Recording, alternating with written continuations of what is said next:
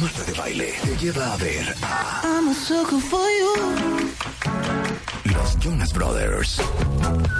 Manda un video de un minuto haciendo lip sync con tu rola favorita de los Jonas Brothers a radio arroba martadebaile.com. Los videos seleccionados serán anunciados al aire el día miércoles 30 de octubre. I'm a sucker for you. I'm hot. Marta de Baile te lleva a ver a Jonas Brothers. Solo por You, baby. W Radio.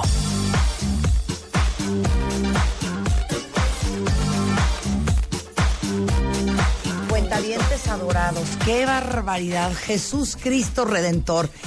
¿Quién de ustedes está hasta los purititos del cuento de la adicción de nuestros hijos con los celulares? No se puede uno sentar a comer porque están con el celular. No se puede sentar uno a ver la tele porque están viendo la tele pero están con el celular.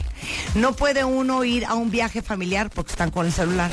No puede uno estar en la cochinchina porque están buscando wifi para conectarse al celular. Hombre, o cualquier otro dispositivo. María Álvarez, vicepresidenta de Common Sense Latino, eh, justamente viene a hablar de la nueva realidad. Los adolescentes, padres y los dispositivos móviles en México. María, qué gusto tenerte aquí.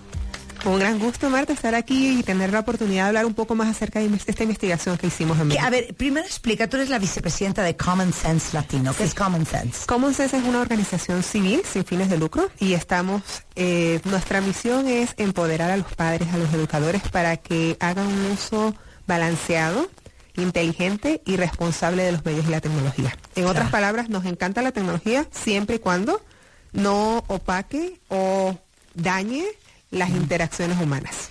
Y sacaron un reporte. Cuéntanos. El reporte se llama La Nueva Realidad y es el primer estudio de este tipo que se hace en México y en Latinoamérica, en un país de habla hispana de hecho. Es el cuarto estudio que hacemos en esta serie. Eh, básicamente lo que nos inspiró es que queríamos averiguar cómo están los dispositivos móviles, esos celulares que están a toda hora y en todo momento Ay, en nuestras vidas, afectando la- las relaciones entre los adolescentes y sus padres. Y decidimos hacer este estu- estudio en México, hicimos más de 1.200 entrevistas con padres y con adolescentes en 32 zonas diferentes del- de, México. Del país. ¿Qué salió? ¿Qué salió? Ay, ay, ay. Primero, eh, los adolescentes y los padres mexicanos están más eh, adictos a los dispositivos móviles y también están pasando más tiempo con esos dispositivos móviles. Cuando digo más es porque estamos comparando con los tres países en los que hicimos este estudio anteriormente. Y lo hicimos en Japón para referencia primero, luego lo hicimos en el Reino Unido y luego lo hicimos en Estados Unidos. Y ahora México es el cuarto. Y cuando comparamos la data, los resultados entre lo que encontramos en esos tres países y en México, los adolescentes y los padres mexicanos están mm, pasando mucho más tiempo con sus dispositivos móviles y además se reconocen que se sienten más adictos a ellos. Claro. Entre otras cosas, hay muchas Claro, otras porque yo me enfoqué resultados. mucho al tema de los adolescentes. Pero nosotros estamos igual. No, Es que- hombre, ¿de qué hablas? Claro. Nosotros estamos igual. Qué miedo. Exacto. Yo creo que nuestra intención y nuestro objetivo con esta investigación, Marta, es que precisamente que reflexionemos, ¿no? Porque es muy fácil decir a nuestros hijos, pues deja, ese celular que estamos hablando, que estamos comiendo, pero muchas veces los padres no nos vemos a nosotros mismos y no reconocemos que nosotros también tenemos un serio problema de estar compulsivamente 100%. viendo a estos aparatos. No le haces caso al niño. De hecho, tuvimos un reporte hace no, no tanto, ¿se acuerdan? Los huérfanos digitales, que justamente hablan y tomaron fotografías de papás con carriolas que no están viendo al bebé porque están en el celular. Sí. Papás que llevan a sus hijos al parque a echarse la resbaladilla y no los están viendo porque están en el celular. ¿no? Y de esos 754 ejemplos, comparados con Estados Unidos, Reino Unido y Japón, que es donde hicieron el estudio, ¿cómo rankeamos en México? En la adicción está al número uno, o sea, más la adic- adictos. Estamos más adictos más que en adictos. Estados Unidos. adicto está más adictos, exacto. Esto es 50% para padres y, y, y perdón, 50% para adolescentes y 45% para padres. Y para darles un ejemplo, una referencia, en Estados Unidos entonces es 45% los padres y 39% los adolescentes. Ahora, hay cosas bien interesantes. Hay otro, otro de los resultados del estudio que a mí me llamó mucho la atención, es el hecho de cómo los dispositivos móviles están haciendo que interrumpamos el sueño. Una algo tan básico, tan esencial, no solamente para los adolescentes en esa etapa en la que necesitan descansar para desarrollarse saludablemente, también los papás. Y fue, el porcentaje fue muy parecido, fue 34% versus 35% de los papás y los adolescentes. No, o sea, uno de cada tres se para en la medianoche, no solo a ver la hora, sino que se para a ver la hora y luego se pegan a las redes sociales. claro. O a ver los correos electrónicos. y eso es impresionante, porque si algo hemos aprendido en este programa, eh, eh, María, es con nuestro especialista en trastornos de sueño, que durante el sueño eh, segregas una sustancia que se llama hormona de crecimiento. Y esa hormona de crecimiento es justamente eso. La hormona que te hace crecer. Los adolescentes y los pubertos todavía están en etapa de crecimiento y con sueños interrumpidos o sueños demasiado cortos no eh, segregan tanta este, hormona de crecimiento. Y por otro lado, en un país con un problema de obesidad tan serio como el de México, durante el sueño se segrega también grielina y la grelina es justamente la sustancia que regula la saciedad en el cerebro. Entonces, si tú no eh, este, segregas grelina, siempre vas a tener durante el día esa sensación de hambre. Y luego no entiendes por qué tu hijo está con sobrepeso. Mira, la verdad, hay que prestar atención porque puede tener un, efecto negativo en cómo los jóvenes, jóvenes están desarrollando saludablemente. Yo creo que otro punto importante que quiero mencionar es que no sabemos, eh, no estamos al tanto de, a veces creemos que es como magia esto de que nos pegamos a, a, los dispositivos móviles por horas, pero no. Hay dos razones básicas. La primera es, y eso fue un estudio que se hizo en la Universidad de California hace como tres años, en el que eh, determinaron que las tabletas y los teléfonos inteligentes de ellos emana una lucecita azul. Y esa lucecita azul lo que hace es que te inhibe las hormonas que te permiten descansar apropiadamente. O sea que una vez que tú te, te, paras inocentemente, dices por dos minutos a ver el, el, la hora, por ejemplo, te puedes quedar horas y no te das cuenta. La otra parte importante aquí es, entender que las grandes compañías que están dentro de, detrás de las redes sociales han hecho, han diseñado estas redes para hacerlas adictivas, a que la gente se pase horas y horas y horas sin darse cuenta. Entonces tenemos que digamos, informarnos mejor para empezar a tomar las medidas que tenemos que tomar en casa. ¿Qué hacemos, hija, para quitarle la adicción, María? Es que es un batallar, de verdad. A ver, nosotros tenemos varios, varios consejos. El primero, yo creo que es reflexionar y reconocer que hay un problema en casa. Y eso empieza por los papás. Por lo que dijimos hace unos minutos. Si los papás no reconocen que ellos también están compulsivamente viendo su teléfono, ¿con qué cara o con qué moral le van a ir a exigir a sus hijos, por favor, mira, córtale al teléfono, ¿no? Eh, yo creo que ese es uno de los primeros pasos. Luego, también hay que aprender a, entender que nosotros los papás no crecimos como están creciendo estos niños de ahora, que son los nativos digitales. Claro. Los jóvenes que es la primera generación que está creciendo conectada 24 horas al día, digamos. 100%. O sea, nosotras sí patinamos. ahora, ahora también a veces toca, mira, poner reglas en la casa, ¿no? Hay que poner reglas en la casa. Yo doy muchos talleres con padres y muchísimas veces me he encontrado con papás que me dicen, mira, a las 2, 3 de la mañana he encontrado a mi hijo debajo de las sábanas texteando con sus amigos, ¿ok? A ver, podemos nosotros poner un límite y decir, mira, no, no vas a tener el teléfono desde las 10 de la noche, por ejemplo.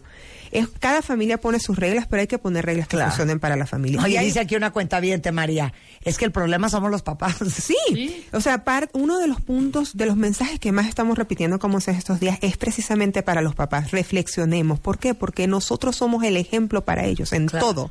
De nada vale que les estemos dando un sermón a diario que dejen los aparatos si nosotros no podemos parar nosotros mismos. Entonces por ahí comienza todo. El Luego ejemplo, hombre. el ejemplo, el ejemplo es lo que tiene un poder enorme, ¿no? También yo hay dos cosas, Marta, que fueron bien interesantes en el estudio que a mí me llamó la atención es el hecho de que cuando le preguntamos a los papás y a los adolescentes mexicanos acerca de qué están haciendo para recortar su, su tiempo que pasan con los dispositivos móviles, los mexicanos, comparados con los otros tres países, son los que dijeron que más están haciendo para recortar.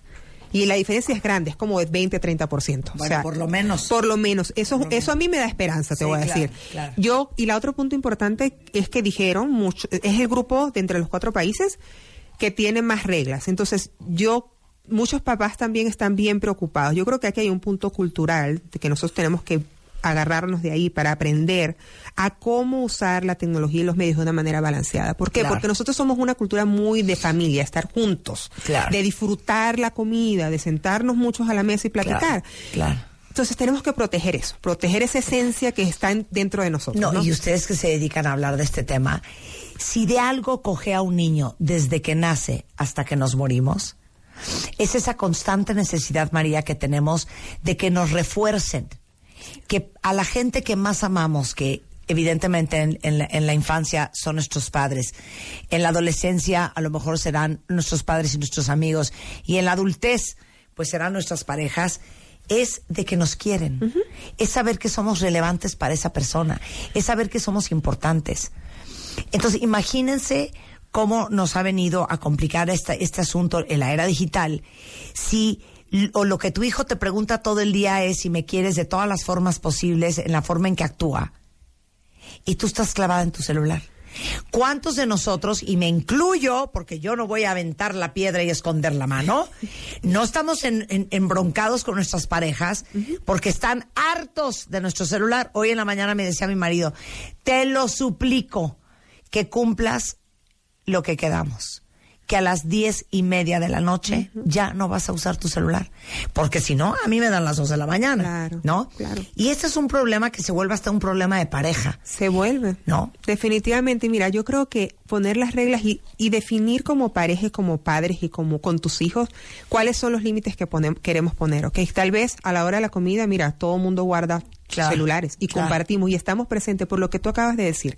Cuando presentamos el estudio, hicimos un panel con adolescentes y Marta, de verdad, era para romper Llorar. el corazón, Sí. porque el mensaje al final de todos los jóvenes fue, si me tuviste, si, si mi papá y mi mamá quisieron tenerme, tener un hijo, entonces que me den atención, que me presten atención, que me escuchen No, y que no estén matar. distraídos. Me voy a matar, me y quiero quitar la vida. Y que no estén distraídos viendo un teléfono.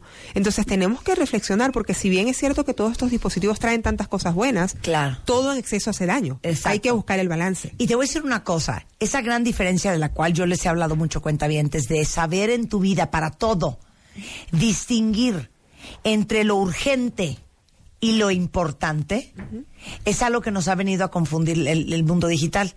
Porque tú crees que es urgente responder ese mail, urgente responder ese eh, WhatsApp, urgente subir ese post a Instagram o a Facebook o a Twitter, urgente darle reply o repost a un mensaje.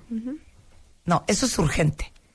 Pero lo urgente no está siempre encima de lo importante. Lo importante es que cuando tu hijo te venga a decir, ma, adivina qué, sepas que es más importante eso que la urgencia de contestar un mail.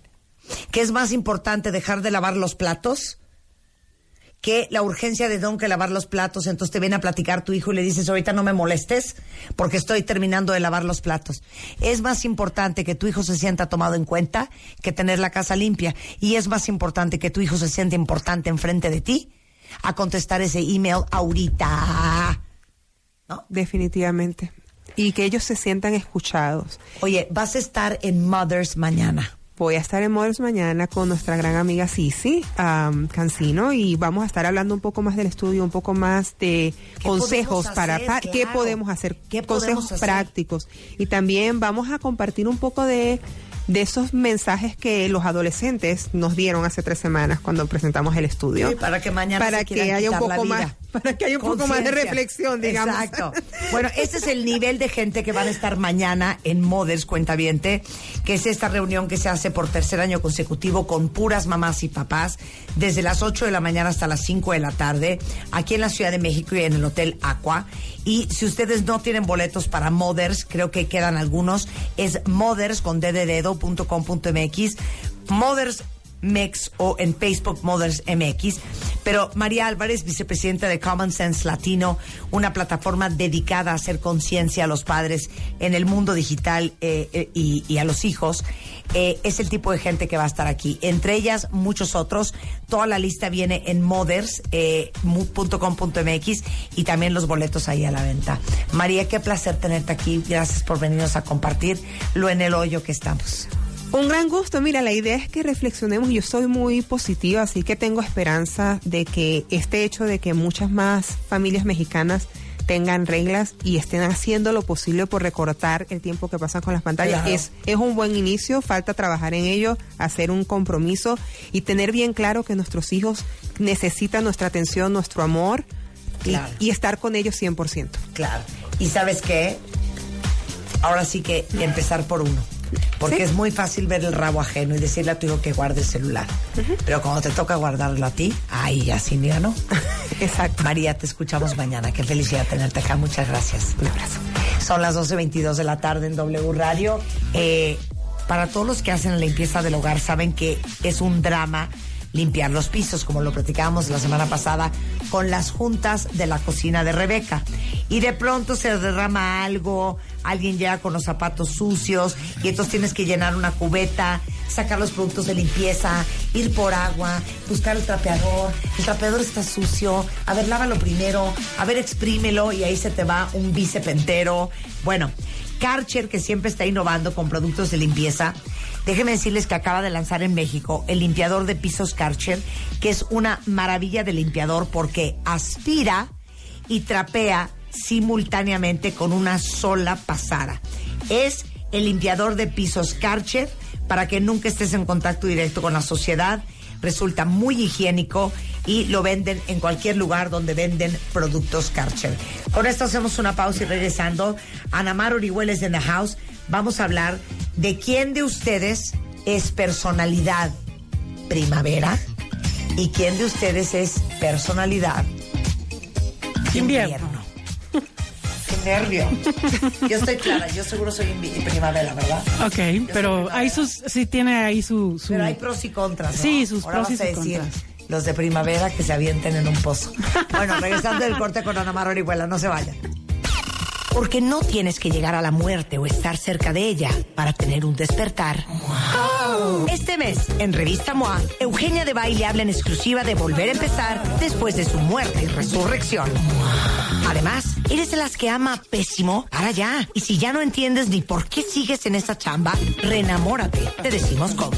MOA Noviembre, una edición llena de fuerza, esperanza, muerte y resurrección. Una revista de Marta de Baile.